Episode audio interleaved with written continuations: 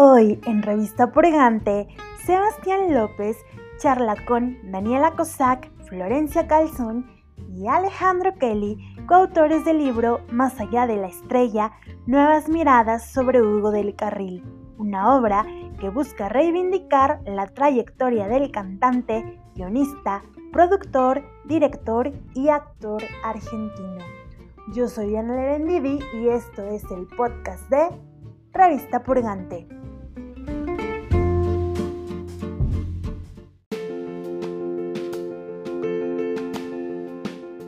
Soy Sebastián López y en esta ocasión una de las figuras argentinas más importantes e incluso icónicas para la cinematografía general nos reúne con periodistas cinematográficos que recientemente sacaron un libro que reúne una serie de textos de investigación a partir de esta personalidad. Por supuesto me refiero a Hugo del Carril, un personaje del cual se habla mucho pero a la vez se conoce poco. Y la labor editorial, periodística y literaria que hicieron Daniela Cossack, Prudencia Calzón Flores y Alejandro Kelly, se recopila en Más allá de, la estrella, nuevas miradas sobre Hugo del Carril, que se puede descargar justamente de manera libre y gratuita.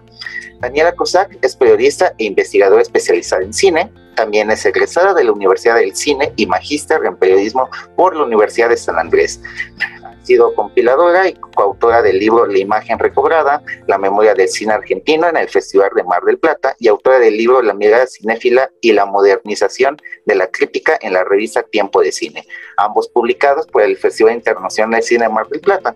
También ha publicado notas sobre cine en Infobae, La Agenda, Crisis, Revista Iñe, El Guardián, Haciendo Cine, La Mujer de mi Vida y Crítica de la Argentina, entre otros medios coordinó el Laboratorio Audiovisual de Investigación y Experimentación de la Maestría en Periodismo Documental y trabajó en Canal Encuentro en la selección de películas y series para la pantalla. También ha sido columnista de cine en Radio Provincia y programó como invitada varios ciclos de cine en el Museo de Arte Latinoamericano de Buenos Aires. Por otro lado, Florencia Calzón Flores es magíster en investigación histórica por la Universidad de San Andrés y profesora de enseñanza media y superior en historia por la Universidad de Buenos Aires. Actualmente está cursando el doctorado en Historia en la Universidad de Buenos Aires con una tesis sobre el cine y los ídolos populares durante los años del primer peronismo. Alejandro Kelly es doctor en Historia y Teoría de las Artes por la Facultad de Filosofía y Letras. Actualmente es becario postdoctoral del Consejo Nacional de Investigaciones Científicas y Técnicas, con una investigación, por supuesto, radicada en el Instituto de Artes del Espectáculo titulada La Comedia sofisticada como una estrategia de meditación del proceso modernizador. Con ellos es con quien voy a platicar en esta ocasión. Les agradezco a todos ustedes por estar acá. ¿Cómo están? Muy bien. ¿Qué tal? Hola. ¿Cómo están? Me gustaría empezar esa conversación eh, preguntando cuál fue su primer acercamiento a Hugo del Carril y qué les evoca su faceta musical y cinematográfica. Eh, bueno, eh, empiezo yo. Eh, adelante, adelante. Eh, el, primer acercamiento a Hugo del Carril, en mi caso, tuvo que ver con el cine, justamente. Aquí en Argentina, Hugo del Carril, en términos cinematográficos, es el director de Las Aguas Bajan Turbias, digamos. Tiene 15 películas como director, además de muchas otras como actor, pero la verdad es que mayormente se lo conoce por las aguas bajan turbias. El gran público que lo conoce muy bien en sus otras facetas, como director por ahí no conoce tanto el resto de su trabajo. En mi caso particular, en la escuela de cine, cuando estudiábamos historia del cine argentino, esa era la película que está bien, es una de las películas más importantes de la historia del cine argentino, por supuesto. Esa era la película que, nos daban a conocer de del Carril, pero fue recién más tarde, en sucesivos festivales de Mar del Plata, en donde yo pude empezar a ver otras películas suyas. El Festival de Mar del Plata participó en lo que fue la recuperación y el rescate de la obra del Carril en fílmico esto fue producto de la colaboración de muchas instituciones y tanto en 2005 como en 2010, como también en 2015, hubo o proyecciones o retrospectivas parciales de películas suyas como director. En mi caso particular yo pude ver en esos casos las otras películas de él, más allá de Las aguas bajan turbias. En 2010 fue Las tierras blancas, que es una película muy difícil de ver. Eh, luego en 2015 Esta tierra es mía, y, había otros dos títulos más. Y en 2018 mucho finalmente en Malva el acercamiento a su filmografía completa en ese ciclo retrospectivo que organizó Fernando Martín Peña.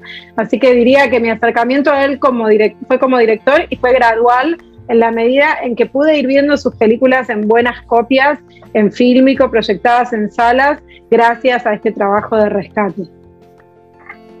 Y bueno, cuento un poco eh, lo, mío, que también un poco se cruza con lo de Dani, porque mm, en realidad yo lo conocí a Hugo del Carril haciendo una tesis, la que vos mencionaste, sobre los ídolos del espectáculo eh, en los años 30, 40 y 50 eh, entonces, bueno, tenía como una visión diferente, más como cantor de tango, como galán de cine, o sea, más en sus primeras películas, digamos, eh, no tanto como director. Y, bueno, con Daniela fuimos a, este, a un ciclo que organizó el Malva, que lo organizó Fernando Martín Peña, que justamente lo que hizo fue reunir todas sus películas. Y bueno, a partir del intercambio notamos esta diferencia. Eh, lo que ella sabía del carril y lo que sabía yo. Y bueno, a partir de eso nació esta idea de hacer el libro que un poco integra esas dos miradas, ¿no? La del director de cine y también la la estrella cinematográfica, que en cierta medida son dos miradas que no, no fueron lo suficientemente recuperadas en sentidos diferentes. Eh, la del director, eh, quizás un poco como decía Dani, por, por la crítica del cine y porque no fue lo suficientemente valorada y la de la estrella cinematográfica, la de cantor de tango, no porque no fuera lo suficientemente conocido por el público, sino porque no había sido considerado digno de ser estudiado por eh, los estudios académicos. Entonces, de alguna manera este libro pretende, eh, bueno, eh, integrar esas dos facetas de, este artista que, que nos parecía que era interesante justamente por esta cuestión tan versátil. agrego. Em, a, mí me pasa algo similar a lo que plantean tanto Daniela como Florencia, porque es verdad que uno cuando estudia cine lo que conoces es Las Aguas Turbias, y Hugo Carril es el director de Las Aguas Turbias, y después formó tu propio y conociendo quizás algunas películas más, pero sin llegar a los 60, entonces era La Quintrala o Más allá del olvido, que son las que hace todavía dentro del periodo clásico, por llamarlo de alguna forma, y después por mi investigación ver la parte de, él como galán, como cantor, pero lo que me di cuenta cuando me invitaron a participar del libro es que nunca en mi cabeza había unido las dos cosas bajo la misma persona. O sea, como que una cosa es Hugo el, eh, Carril actor, otra cosa es Hugo el Carril director, pero mi cabeza nunca lo había pensado como parte de una misma carrera profesional. Creo que hay una riqueza enorme en el libro en ese sentido de plantear justamente esa multiplicidad que implica su carrera eh, que es esto, es unir un montón de espacios fragmentarios y dar cuenta de que es todo parte de un todo. Daniela, ya habías escrito diferentes libros de investigación en torno a figuras y temáticas del séptimo arte. Sin embargo, ¿de dónde nació el interés por explorar y detallar a Hugo del Carril? Bueno, eh, justamente se podría decir que nació un poco eh, en relación a mis libros anteriores. Por un lado, en el libro La mirada cinéfila, que sobre la modernización de la crítica en la revista Tiempo de Cine, sobre la renovación de la crítica en los 60 en Argentina, yo había leído, había revisado las revistas de la época y en especial Tiempo de Cine, y había visto críticas a las películas de Del Carril. No era en ese momento el foco de mi trabajo, eh, estos críticos estaban más preocupados por los nuevos cines, tanto europeos como el nuevo cine argentino de los 60, pero recordaba una mirada muy, si se quiere, hasta despectiva, que menospreciaba la obra del Carril y que era algo que nos llamó la atención con Florencia porque justamente ella había visto cómo la crítica había recibido muy bien su primera película como director, con sorpresa, Historia del 900, y yo tenía una mirada de que la crítica lo mataba, ¿no? Digamos, era muy, muy, muy crítica y de una manera además rara, porque no se ocupaban demasiado de sus películas. Decían, y esto es lo que yo reconstruyo un poco en el capítulo del libro, ahora en relación al tiempo de cine, pero también a las otras revistas de los 60, ellos valoraban mucho las aguas bajan turbias, pero prácticamente decían que después del carril había perdido el rumbo, que no tenía la formación cultural suficiente, que era un intuitivo sin una formación suficiente. Lo que está, digamos, eh, debajo de eso y que no está dicho tan explícitamente es el tema del peronismo también. Eh, del carril era una figura, un ícono del peronismo, que de hecho quizás eso también forma parte de nuestro acercamiento, probablemente de los tres, a la figura del carril, aparte de ser el director de las aguas bajanturbias, para todos los argentinos del carril es el cantor de la marcha peronista, el intérprete de la, de la versión más famosa, y todos lo hemos escuchado alguna vez, aún sin saber, la gente que por ahí no sabe que lo está interpretando del carril, pero lo ha escuchado igual porque la marcha peronista es un, es un himno muy importante acá en Argentina. Bueno, entonces cerrando ese, ese paréntesis, yo creo que la relación con los críticos de ese tipo de revistas, estamos hablando de críticos de cineclub, de críticos de revistas especializadas, no de, no de la crítica masiva de los diarios, esa relación tensa a mí me interesó mucho, porque esta crítica tan moderna, tan interesada en la renovación, tan interesada en la producción independiente, era tan dura con la obra del carril que había mostrado innovaciones, que había producido de manera independiente, o sea, había elementos para interesarse y además que se había lanzado a dirigir siendo, eh, siendo actor, tenían varios elementos interesantes, sin embargo, no lo consideraban. Ese fue para mí un punto de partida eh, del interés, algo que me quedó como resonando del libro anterior y que me interesaba indagar. Por otro lado, otro, el otro libro, La imagen recobrada, sobre el tema de la preservación del patrimonio audiovisual, es un tema que yo vengo siguiendo con bastante detalle hace muchos años tanto en ese libro como en notas periodísticas que fui haciendo en distintos medios, la cuestión de la falta de cinemateca. Nosotros en Argentina no tenemos una cinemateca nacional como tienen en México la Cineteca. No, las películas no solamente se ha perdido mucho, sino que todavía, a pesar de que existe una ley y todo, no están, no hay una institución que esté funcionando realmente dedicada a preservarlas. Bueno, como parte de, las notas e investigaciones que hice, en el libro de, de 2015, La imagen recobrada, que tenía que ver justamente con todo lo que había hecho el Festival de Mar del Plata para recobrar, para recuperar el patrimonio audiovisual argentino. Fernando Martín Peña, que era uno de los autores, eh, ese libro que yo hice, también fui la compiladora y convoqué varios autores.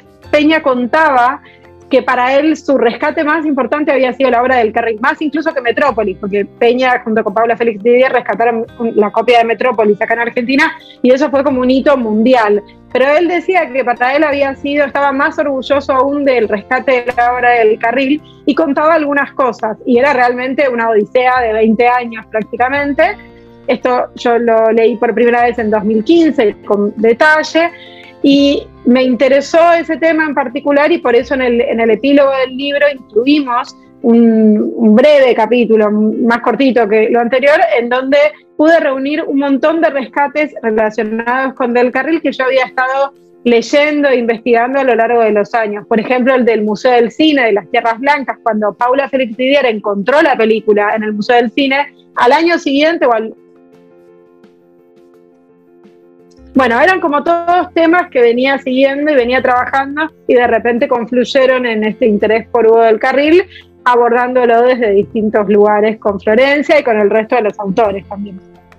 Yo agrego una cosita. Eh, que me parece que también esta figura es interesante eh, porque a través de él se pueden estudiar también eh, temas que son de la época, ¿no? Por ejemplo, los modelos de masculinidad, o sea, qué rol de hombre o qué, o qué, figura de hombre representaba del carril y, a partir de esto también época, eh, o por ejemplo también de qué manera se cruzaban los distintos medios como el tango y el cine, que en sus inicios fueron tan convergentes para construir figuras que, que tenían, digamos, resonancia tanto en la radio, como en el cine y, que de alguna manera él era un galán cantor, ¿no? que por un lado tenía elementos de la construcción de la estrella cinematográfica y también de la tanguera. Entonces me parece que un poco a, partir de esta idea de cómo se juntan también la biografía y la historia o, ciertos problemas de la época, me parece que del carril, también por tener una carrera tan larga, es como que a, a través de su misma obra se van anudando distintos problemas, ¿no? O distintos temas. Primero de la cultura masiva, valores, significaciones, estos modelos de, genéricos, nociones de ascenso social, etcétera, y después más adelante un poco como contaba eh, Daniela, ¿no? El tema de, cómo producir una película, la relación con la crítica, el tipo de cine industrial, independiente, eh, y bueno, y como también estudia Le Kelly, el tema también de su eh, transnacionalización, ¿no? ¿Cuáles fueron los principales retos a la hora de escribir el primer capítulo del libro, en el que abordas justamente lo que mencionabas, la faceta musical de Hugo del Carril? ¿Cuáles fueron los principales retos? Eh, bueno, fue difícil. fue difícil primero porque eh, si bien eh, el tema de, por ejemplo, las miradas de género están bastante más difundidas para las figuras femeninas que para las figuras masculinas, entonces en ese sentido había un reto. Hay un estudio pionero de Archetti y, hay algunos estudios, pero en general hay mucho más eh, para las mujeres, digamos, que para, para los varones en esas construcciones de género. Entonces ese fue uno de los desafíos. Y, bueno, y otro de los desafíos creo que es entrar a estas películas de una, con una mirada desprejuiciada, sin eh, tanto juzgar, sino con, esa, con una mirada como más analítica, de ver qué nos pueden decir, eh, más allá de si las películas nos gustan o no nos gustan, o siguen siendo interesantes o no, ¿no? Como tratar de, tomarlas un poco como, como objeto de estudio. Eh, en sí me parece que esos fueron los temas eh, más desafiantes. Y por otro lado también esto, construir, eh, creo, construir estas hipótesis a través de, de, los problemas de las industrias culturales, ¿no? tratando de pensar que bueno, que estas son figuras, lo que decía antes, ¿no? que circulan por distintos medios y que tienen esa construcción, por ejemplo en el caso del carril, que es el, cantor de tango y es el galán romántico de los tangos, pero también es el galán eh, varonil y, la importancia que tiene la apariencia y lo visual en el cine, ¿no? que no tiene en la radio. Entonces, cómo se unen también esas dos construcciones más melodramáticas del cine, de cómo debe ser un hombre, de cómo es un hombre enamorado, y por otro lado, la construcción más eh, del tango, ¿no? Entonces me parece que son eh, dos, dos, cosas que sobre todo confluyen, confluyen mucho en esa época y después cada una sigue un camino separado, ¿no? Entonces por eso es interesante estudiarlo en Del Carril en ese momento. Alejandro, en mi país, que es México, casi no se conocen las películas que realizó Del Carril en el mismo, y es una lástima porque incluso los acervos fílmicos no han podido rescatar esos documentos. ¿De dónde partes para escribir justamente el segundo capítulo del libro?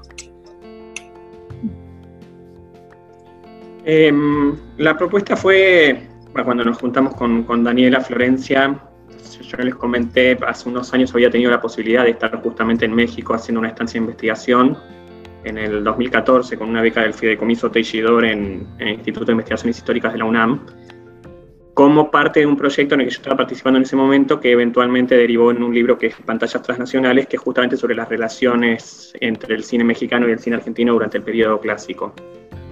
Y en ese momento yo había hecho una investigación, o la, estancia me había dedicado fundamentalmente a recopilar todo lo que encontrara sobre las distintas figuras, las distintas películas, todas las dimensiones que pudiera dar cuenta que, se está, que estaban insertas dentro de las redes de intercambio o de diálogo entre ambas cinematografías. Eso me permitió tener justamente, para trabajar desde Argentina, tener un bagaje documental fundamentalmente mucho material de revistas como Cinema Reporter, pero también tener entrevistas que están en el archivo de historia oral, tener otro tipo de materiales que podía contar con eso.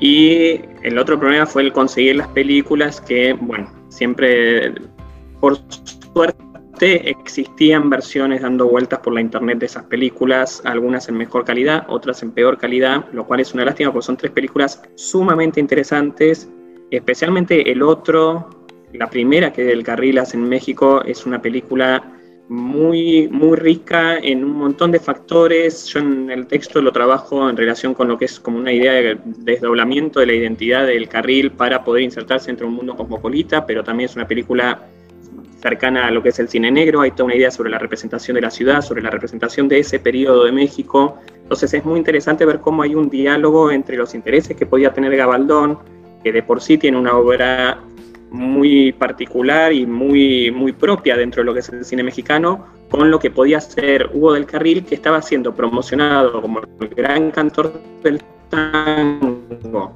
Y es muy interesante ver cómo los meses anteriores a empezar a trabajar en cine, él se dedica a hacer una gira por México y es promocionado como esto, el, el, galón, el galán cantor. Y por otro lado, cuando entra en la película, en la película no es el galán cantor. Entonces hay toda una negociación ahí que es sumamente interesante. Algo que está también en la segunda, que es La Noche y tú, de Chano Urueta. Y la tercera película se va totalmente para otro lado, que es A Media Luz, de Montplet, que también es quizás muy rica de una forma totalmente diferente. Es un melodrama desbordado a más no poder. Em, y que creo que tiene que ver también, o lo que me interesó a mí de nuestros cines, o sea, pensarlas en su lugar dentro del cine, la historia del cine mexicano y dentro del cine latinoamericano, porque la forma en que se han contado las historias de nuestros cines, fundamentalmente de lo que es el periodo clásico, por lo general se centran mucho en lo nacional y en una búsqueda de la identidad nacional o de la esencia nacional. Entonces, en el cine mexicano se hace mucho más foco en el Indio Fernández o en la comedia ranchera y no tanto en toda esta faceta cosmopolita de directores como Gabaldón, como Galindo, o la presencia de tanta gente de distintos países dentro de esa industria, y es poder pensar también un poco las cinematografías de ese periodo desde esto, desde una lógica de redes de circulación y de retroalimentación entre los distintos países constantemente. Entonces, y parte de la investigación que uno puede hacer también tiene que ver con eso, con poder circular y con que el material circule para que desde distintos países podamos estar trabajando también este tipo de redes otros capítulos, diferentes autores y autoras abordan la mirada femenina a través del cine del carril y el hospedaje de este mismo en España, ¿no? Consideran que complementa y visibiliza una parte del argentino que quizá no se conocía y que ahora con esa tesis que proponen y hacen se podrán acercar más a esa parte olvidada o escondida.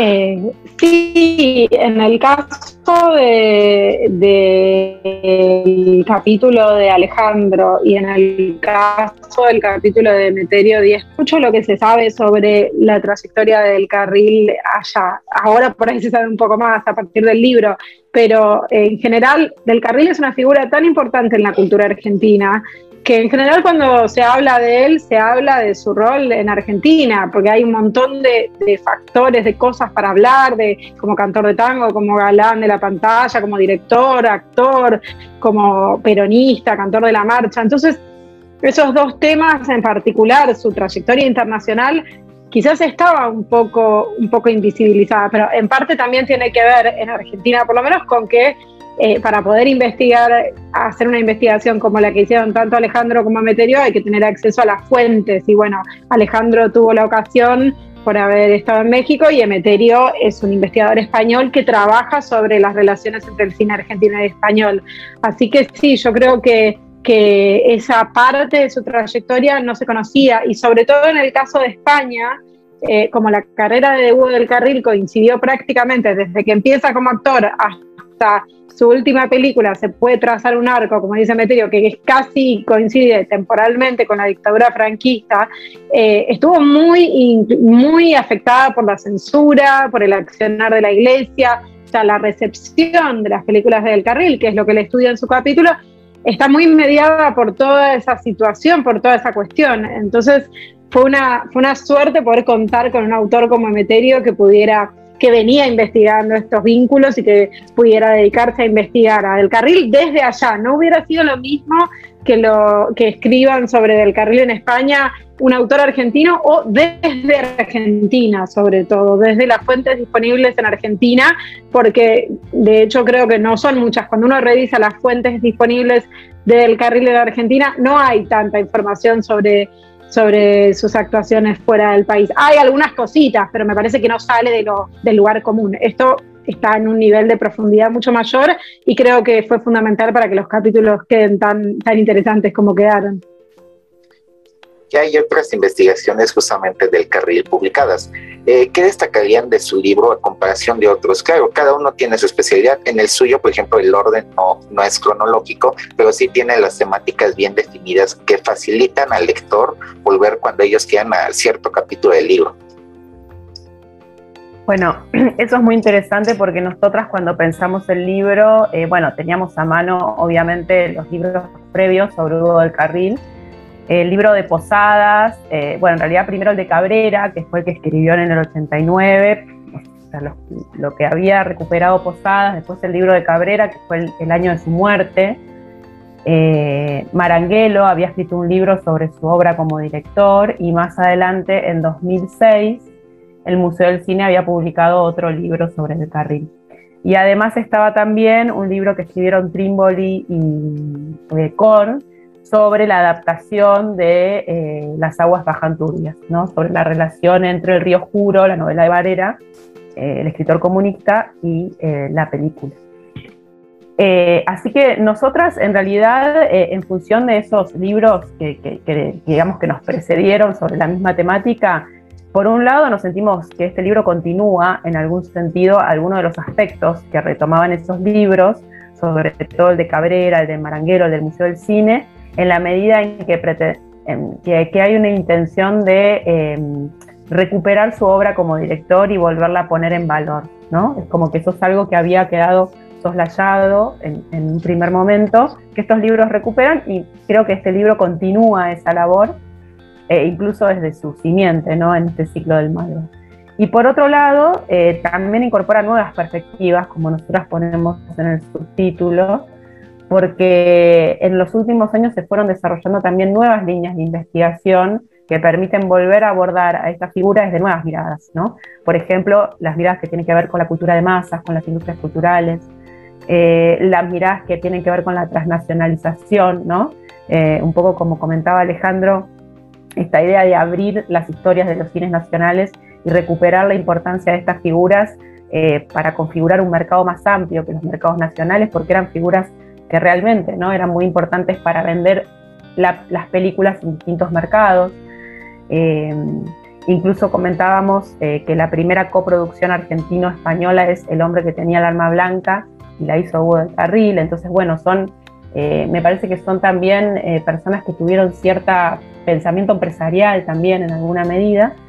Y, por otro lado también lo que son las, las miradas o las nuevas teorías feministas ¿no? que se cruzan de alguna manera con esta obra del carril, que es lo que analiza Julia Kratge, eh, no esperando obviamente una mirada actual eh, de lo que creemos ahora que, cómo son las cosas o las relaciones entre los géneros, pero sí tratando de investigar esa temática en el pasado. Entonces, en este sentido, son nuevas inquietudes que trajo el presente o las nuevas líneas de investigación que nosotras recuperamos para de alguna manera aportar algo nuevo a esas historias que ya existían sobre Valcarri. Sí, y por otro lado, a mí me, me gustaría agregar también que, por ejemplo, el caso del capítulo de Juan Manuel Romero sobre la relación de Hugo del Carril con el peronismo, digamos, se ha escrito sobre los intelectuales y el peronismo, se ha escrito sobre los artistas y el peronismo, pero bueno, eh, yo no sé si hay otro capítulo en algún libro que se dedique enteramente y específicamente a tratar la relación de Hugo del Carril con el peronismo. en ese sentido, es un aporte, esto lo diferencia de otros libros de cine, de otros libros de cine de Del Carril, porque este capítulo no es tan, no es cinematográfico, habla de su relación desde el punto de vista histórico y político, y ilumina algunas cuestiones que no están, no son tan conocidas o que a primera vista eh, uno no imaginaría, como por ejemplo los conflictos que tuvo Hugo del Carril para trabajar durante el gobierno peronista, siendo un peronista reconocido. Y, un poco lo que hace también es como marcar esos matices, esa cosa singular que tenía del carril respecto de otras personas, pues digamos, era peronista, adaptó dos novelas de autores comunistas, tuvo conflictos durante el peronismo, después del peronismo, o sea, en distintos momentos. Creo que eso es un aporte eh, del libro que lo diferencia un poco de otros anteriores y en el caso de, del capítulo que yo escribí, creo que por lo que yo pude ver, yo no, no encontré otros textos que trabajaran en profundidad la relación de Del Carril con la crítica especializada, digamos. Eh, sí, por ahí algún comentario, alguna observación en el marco de otros ensayos, pero no eh, un análisis más sistemático de cómo la crítica había encarado su obra en las décadas del 50 y del 60 que son tan relevantes tanto para la crítica como para el momento en que él dirige. Y también, que es una de las cosas que menciona Paula Félix Didier, la directora del Museo del Cine, en el prólogo, creo que también es una, si se quiere, novedad de este libro, incorporar la dimensión archivística. Eh, el hecho de darle en el cierre, con el epílogo, dar cuenta de qué pasó con las películas, por qué se dispersaron, enmarcarlo en el contexto de pérdida del patrimonio audiovisual en Argentina, de la falta de instituciones como, como las cinematecas, contar esto de que Del Carril guardaba sus películas en un laboratorio, ese laboratorio tuvo un incendio, luego quebró, esas películas fueron a parar al Instituto de Cine, ahí no se las cuidó del todo bien. Eh, digamos, esa es una dimensión que tampoco está tan usualmente incorporada en los libros de historia del cine argentino que me parece que, como rescata Paula, está bueno que empiece a formar parte porque básicamente son las fuentes que necesitamos para poder escribir, o una parte de las fuentes. En este libro trabajamos mucho con la prensa también, ¿no? Pero las películas son fundamentales para poder escribir. Daniela, eh, en uno de los capítulos justamente abordas el papel de la crítica de la época de Carril ¿Qué papel empleó la misma en la manera de ver su cine y consideras que ha habido un cambio de esa percepción actualmente? Eh, bueno, sí, en la crítica de los 50 y 60 en realidad hubo distintos momentos. Eh, cuando él dirige su primera película, hay por parte de la crítica masiva, hay una buena recepción y sorpresa, como decíamos antes, la crítica especializada no le presta demasiada atención. De hecho, en la revista Gente de Cine, que era la revista que publicaba el Cine Club, Gente de Cine en los 50, era la revista especializada más importante que había en ese momento en Argentina, ahí ni lo mencionan. La primera mención de Hugo del Carril como director en Gente de Cine tiene que ver con Las Aguas Bajan Turbias. Unos meses antes del estreno de Las Aguas Bajan Turbias, el Cineclub proyecta el negro que tenía el alma blanca, Historia del 900 y fragmentos de, Las aguas bajanturbias, que era como una especie de adelanto, porque creo que la proyección esta es en junio y la película se estrenó en octubre. Pero hasta ese momento nunca había aparecido Hugo del Carril como director en las páginas de la revista. No le prestaban atención. Con Las aguas bajanturbias, de repente la crítica queda maravillada, porque en ese momento digamos, los críticos de gente de cine y en general de los cineclubes y de lo que era la crítica más, si se quiere, independiente y especializada, estaban muy interesados en renovar el cine argentino. Todavía en ese momento no había directores que representaran concretamente esa renovación, pero ellos, inspirados en el modelo del neorealismo italiano, de los nuevos cines europeos, estaban interesados en producir un cine nuevo, digamos, que fuera, que mostrara la realidad, ellos llamaban un cine auténtico, ¿no? que mostrara los conflictos sociales, un poco a la manera del neorealismo. Entonces, cuando ven las aguas bajan turbias, dicen, bueno, acá está, este es esta es la dirección que queremos para el cine argentino.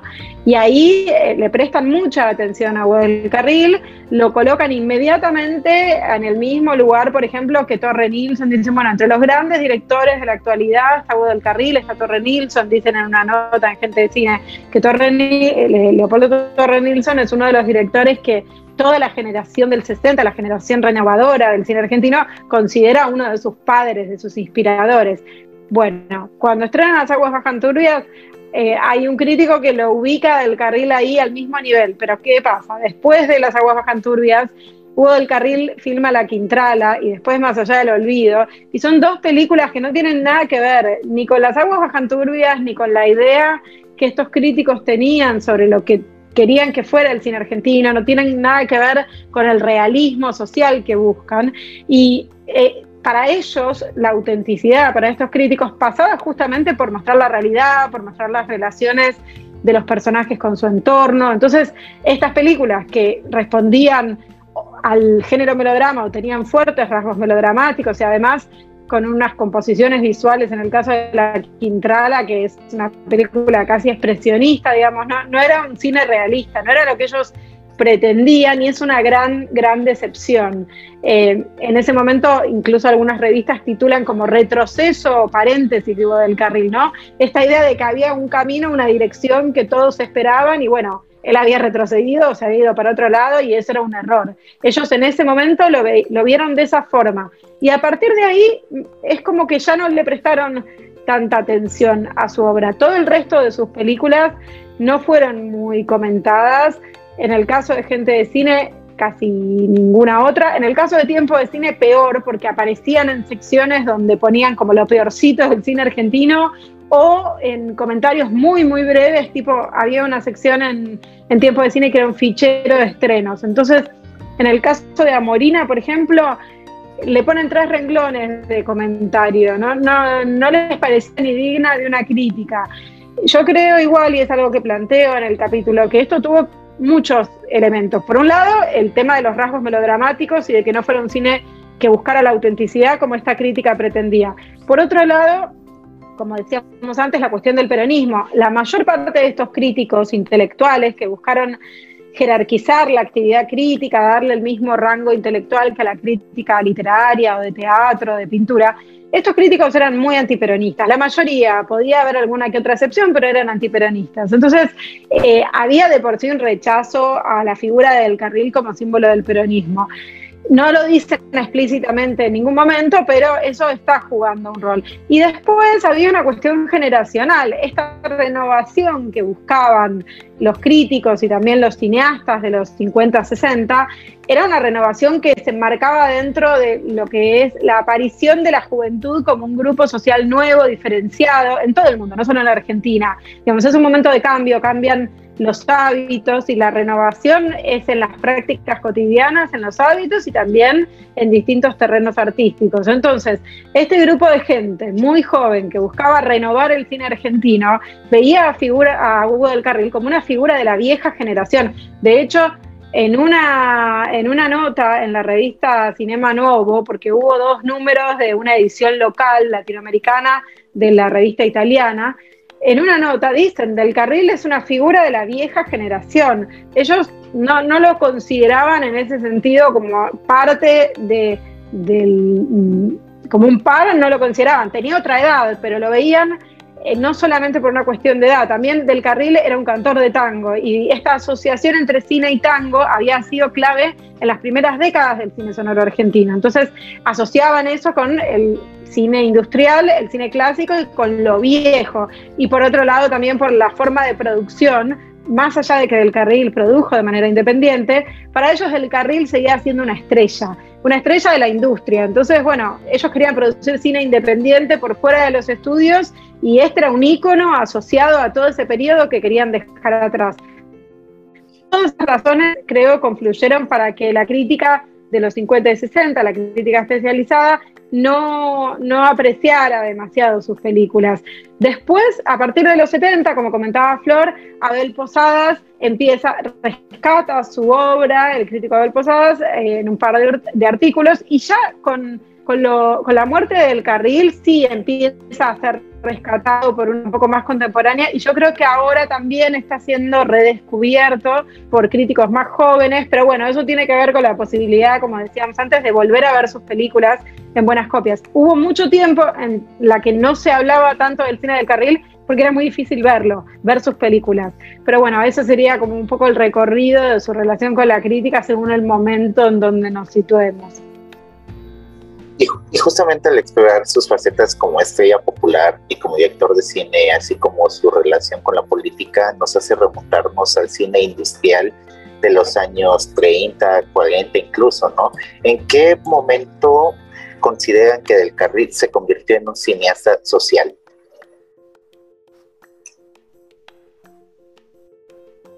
Leales, luego. Hablamos. No, lo, que pasa es que la teoría cineasta social no, no terminó, o sea, hay algo de lo social en él como director, me parece siempre, pero eh, incluso desde su lugar de cantor o algo del, tipo de películas que protagoniza, pienso en las películas que hace con Manuel Romero, donde siempre está la idea de lo social. Em, Lo que pasa es que es eso, es una problematización porque la forma en que él encara lo social, creo que es un poco lo que decía Daniela recién, no es la forma en la que la crítica o en la que el medio cinematográfico necesariamente está pensando eso, él siempre lo va a tener muy cruzado con, con lo popular y fundamentalmente con la idea de lo melodramático, o sea, y con la idea de los géneros cinematográficos. Va a ser, va a ser un director de cine en ese sentido, entonces, y va a ser parte de una industria, no se, va, no se va a plantear por fuera de las formas de representación o de las formas narrativas de la industria. Entonces, creo que lo que lo hace muy rico es justamente eso, el cómo logra jugar y que haya un de, de denuncia, como lo queramos llamar, pero jugándolo dentro de las reglas. Pienso en películas como Culpable, incluso en La Calecita, donde está constantemente, pero está todo dialogando con esas formas de representación de la cultura masiva eh, que lo alejan de una idea intelectual de lo social para ponerlo dentro de una idea de lo masivo, de lo social.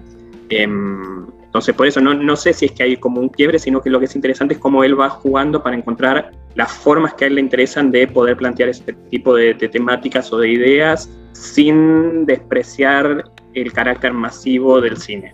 Sí, coincido con lo que dice Ale, ¿no? Como que en algún sentido me parece que lo que distanciaba también a Del Carril de estos críticos que mencionaba Daniela, este sentido de la vanguardia, ¿no? O de intentar hacer algo un poco más eh, por fuera de, lo popular. Me parece que Del Carril eh, siempre fue, como decía Ale, una figura popular, tanto en su carácter de estrella cinematográfica, en su carácter de compromiso político, ¿no? que también es como que de alguna manera él decía, bueno, el público que a mí me llevó a la, a la fama es el pueblo, y el pueblo es el pueblo peronista, o sea, como que había una transitividad, digamos, entre su público y el pueblo. Eh, y por otro lado, en sus películas él quería llegar a ese mismo público, a ese mismo público amplio, masivo, y en ese sentido me parece que no se encasillaba en una cuestión de cómo él quería ser o, como si un, de la crítica, daba distintos géneros y siempre géneros populares, ¿no? Entre otros, eh, obviamente, el del realismo social, que aparte no era un género totalmente eh, eh, digamos, su película Las aguas bajan turbias también reconoce antecedentes, por decirlo algo, en las películas de Sofici, o sea, había una tradición de alguna manera del cine argentino en donde también se puede entroncar esa película, ¿no? Y de, un cineasta como Sofici, que también tenía películas populares. y justamente lo que mencionabas, ¿qué relación hay en el cine del carril con el peronismo? Bueno, es muy interesante la verdad esa pregunta porque, eh, bueno, del carril en el 49 canta la marcha peronista. En realidad no se sabe, no, se conoce tan bien cómo fue el inicio de la relación entre el carril y el peronismo, porque, bueno, hay muchas anécdotas cruzadas, ¿no? Algunos lo quisieron ver en el 17 de octubre en la Plaza de Mayo, pero estaba en México, tal como cuenta Roquel en su capítulo. Eh, pero bueno, de Eva también, de Vita Perón también se dijo que estaba en la plaza y en realidad tampoco estaba en la plaza. Eh, pero bueno, como son emblemas del peronismo, después se los quiere llevar como al origen, ¿no? Como que estuvieron desde el origen. De todas maneras, eh, del carril llega al peronismo, creo yo, desde una parte más vinculada a la izquierda, a la cultura izquierda, ¿no? Como que el peronismo es heterogéneo y en el peronismo abreva el pensamiento católico, el socialismo, el comunismo. Entonces, bueno, eh, digamos como que, y esa heterogeneidad justamente es también en parte lo que explica las diferencias, por ejemplo, entre Apple y Del Carril, ¿no? En donde eh, Del Carril filma una película como Las aguas bajan turbias, que muestra la injusticia social, eh, al modo que muestra la injusticia social y también muestra el valor de la sindicalización o de la unión de los trabajadores para superar eso. Y bueno, y cómo eh, para Apple eso es una película comunista, una película peronista, a pesar del final, que es un final también añadido y que no estaba en la novela, que tiene que ver con esta cuestión de, eh, de la esperanza en el futuro, la justicia social, etcétera, ¿no? Como que bueno, se viene el mundo del peronismo. Eh, pero me parece que cómo entronca él, bueno, en esto, en un movimiento político heterogéneo, en donde, a diferencia de lo que se pensó, no solamente le trajo beneficios a él, por ejemplo, en el financiamiento o en lo que fuera, haberse eh, proclamado como peronista, sino que también les trajo muchos obstáculos. Por ejemplo, en el enfrentamiento con esta figura tan, tan fuerte del peronismo, sobre todo en su segunda etapa, que es Apple. Entonces me parece que esta idea de censura eh, que se planteaba entre el peronismo y el antiperonismo hay que repensarla, que es un poco lo que también trabaja Clara Krieger cuando estudió el cine del peronismo, y pensarla también al interior del peronismo, ¿no? Como esas estructuras, de alguna manera, y qué es peronismo y qué no es peronismo también funcionaban adentro del peronismo. Y en este sentido, bueno, eh, Del Carril tuvo problemas, con las aguas bajan turbias, eh, después cuando murió Evita, Apple le dice que, que, él estaba cantando Montevideo y que no estuvo las exequias de Evita, cosa que dice que era mentira. Eh, y después tuvo problemas también para estrenar otro de sus films, que fue La, la Quintrala, ¿no? Por, el enfrentamiento con la iglesia y por las posturas que se enmarcaban. Entonces creo que, eh, bueno, es una relación también compleja, más compleja de lo que uno pareciera pensar a primera instancia, es un icono del peronismo, es, bueno, no, tu, tuvo sus, sus conflictos al interior del peronismo y bueno, después obviamente el 55 también pagó muy caro haber sido peronista, estuvo preso, tuvo problemas para trabajar, etc. Por otro lado, eh, me gustaría agregar, si uno piensa en, más allá de la, del vínculo de Hugo del Carril con el peronismo, eh, hay algo que es que en sus películas eh, no está representado el peronismo en sí, ese movimiento político, ese proceso histórico. En las aguas bajan turbias, eh, el, comienzo este que marca la historia en un tiempo lejano que sucedió hace mucho, se dice incluso que fue una negociación con Apple, el subsecretario de Informaciones y Prensa, como para despegar, digamos, como para mostrar que esa explotación que sufren los trabajadores es de un pasado lejano y que ahora están en un mundo feliz, ¿no? El mundo peronista. Eso sería, digamos, eh, quizás una injerencia directa, pero después eh, no hay películas. Él en los 70, creo que era en el 71, anunció en varios medios que iba a filmar la biografía de Evita. Incluso dice en algunas revistas y diarios que tiene el visto bueno de Perón para hacerlo. Pero bueno, ese proyecto no se concretó y él no llegó a filmar algo sobre el peronismo. Sí hizo este corto que se llama En Marcha sobre el sindicato de luz y fuerza. O sea, hay una mirada peronista en esto, ¿no? En, en, su acercamiento a lo popular, en la valoración de la sindicalización, en, en marcha, en las aguas bajan turbias, pero no hay un retrato de ese proceso político específico y consideran que varias de las técnicas a la hora de filmar de Hugo del Carril han influenciado a nuevos cineastas emergentes actualmente en Argentina?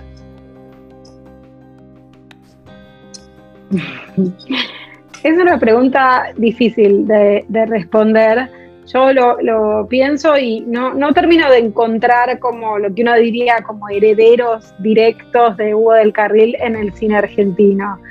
Eh, o sea, hay un cineasta como Leonardo Fabio, que es un poco posterior, con el que se pueden trazar muchos vínculos, pero, pero que estéticamente tampoco es comparable, salvo quizás se podría llegar a establecer alguna relación entre el Juan Moreira de Fabio y, y yo maté a Facundo, pero al revés, porque Juan Moreira es previa de dos años antes. Pero la verdad es que yo no termino de encontrar herederos, digamos, en el cine argentino actual ni de las últimas décadas, eh, digamos, herederos directos del estilo del carril. No sé, ¿ustedes qué opinan?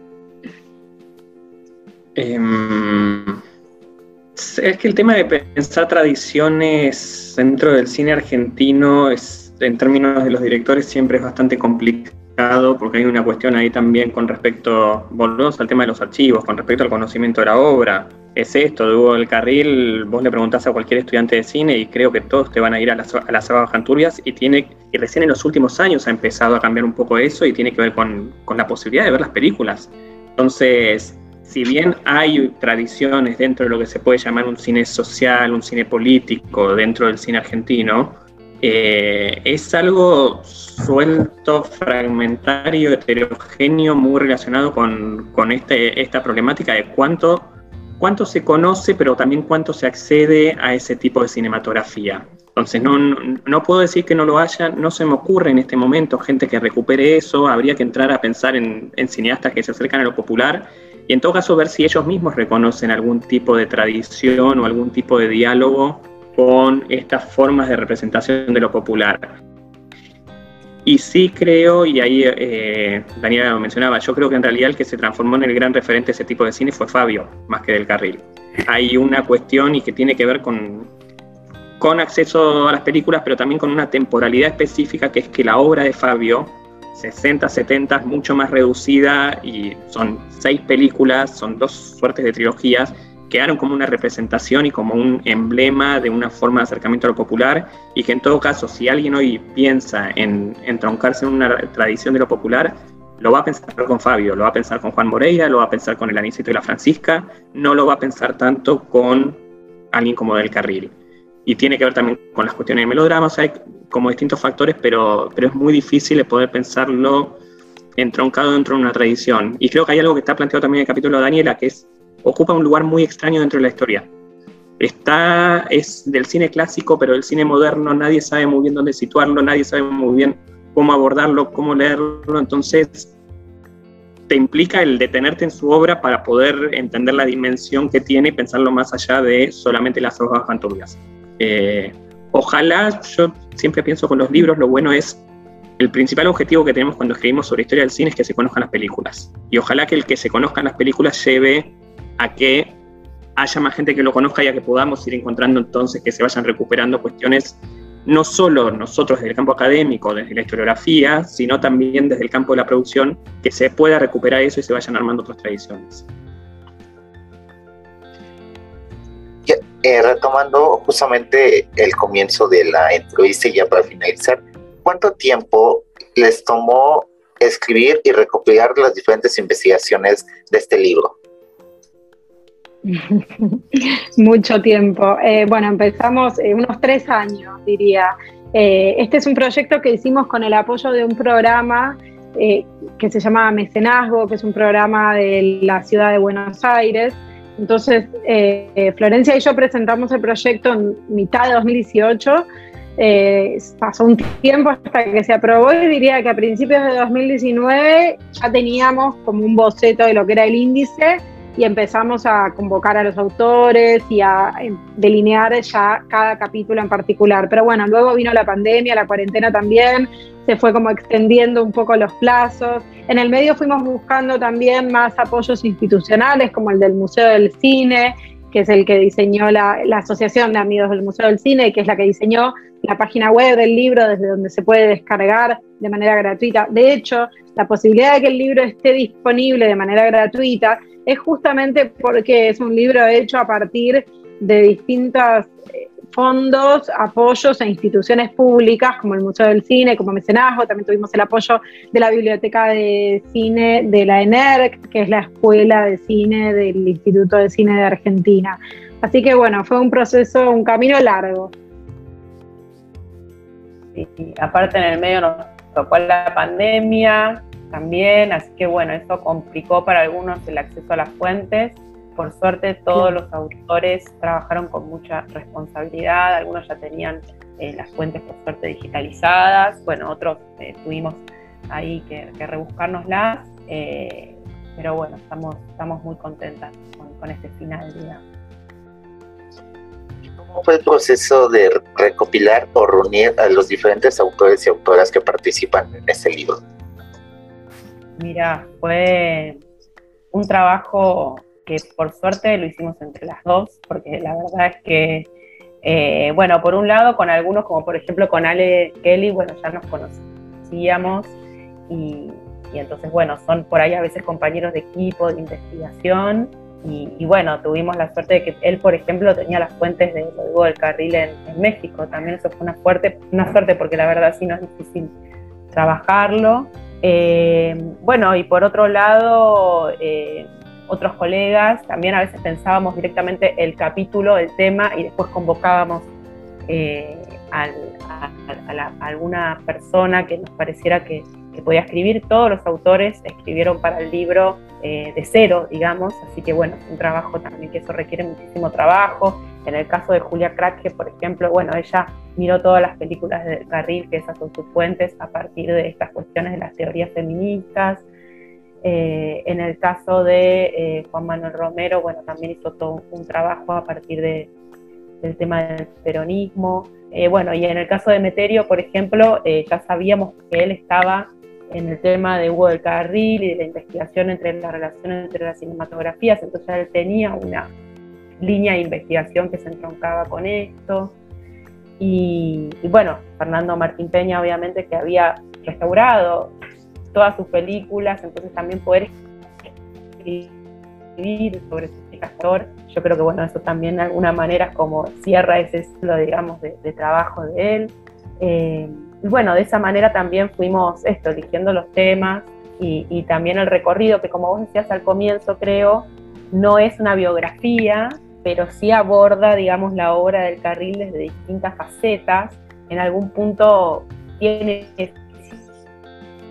cronológico en, el orden de los capítulos y, bueno, creo que esa fue un poco, no sé, Dani, si quieres agregar algo más, la tarea que, encaramos en relación a los autores.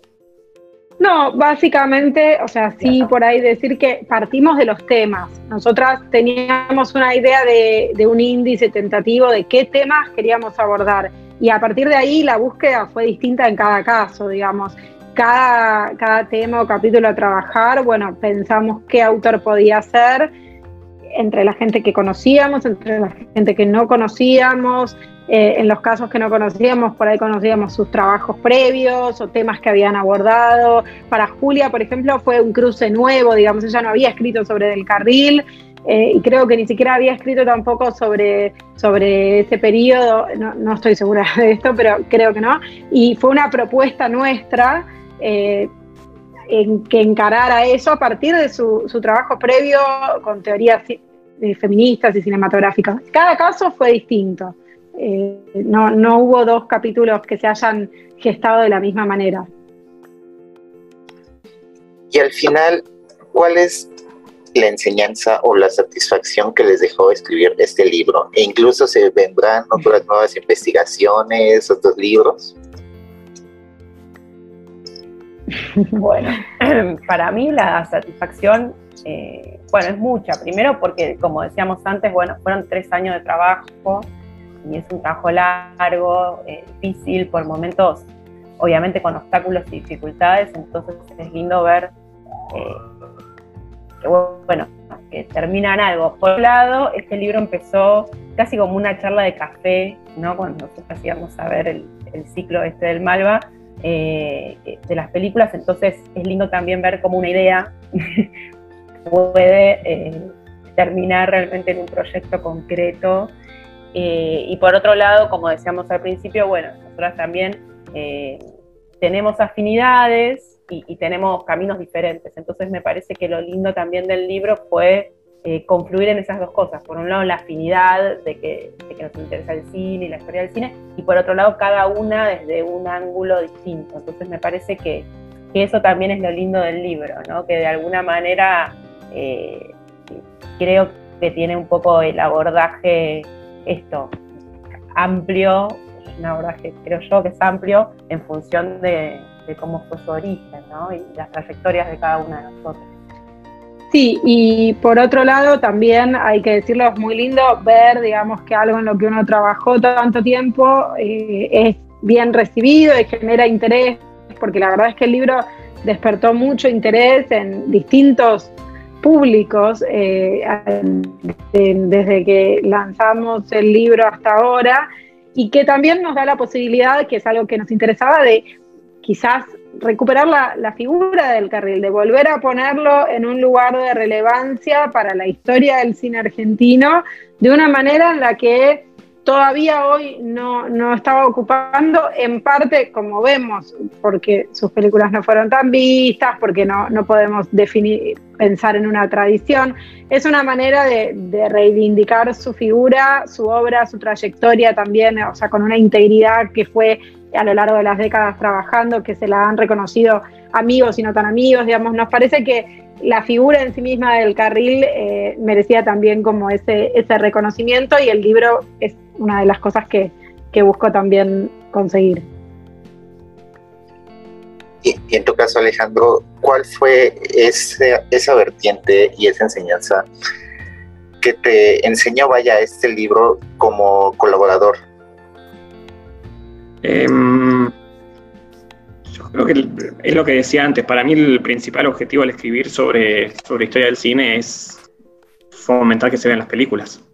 Em, no sé, por ahí, por ahí no me interesa tanto, va, está bueno que uno lo lean, pero, pero siempre lo mejor es abrir un universo para la gente, o sea, abrir un universo para el lector y fundamentalmente cuando se trabaja con películas tan ricas y tan interesantes y tan desconocidas como las que trabajamos acá.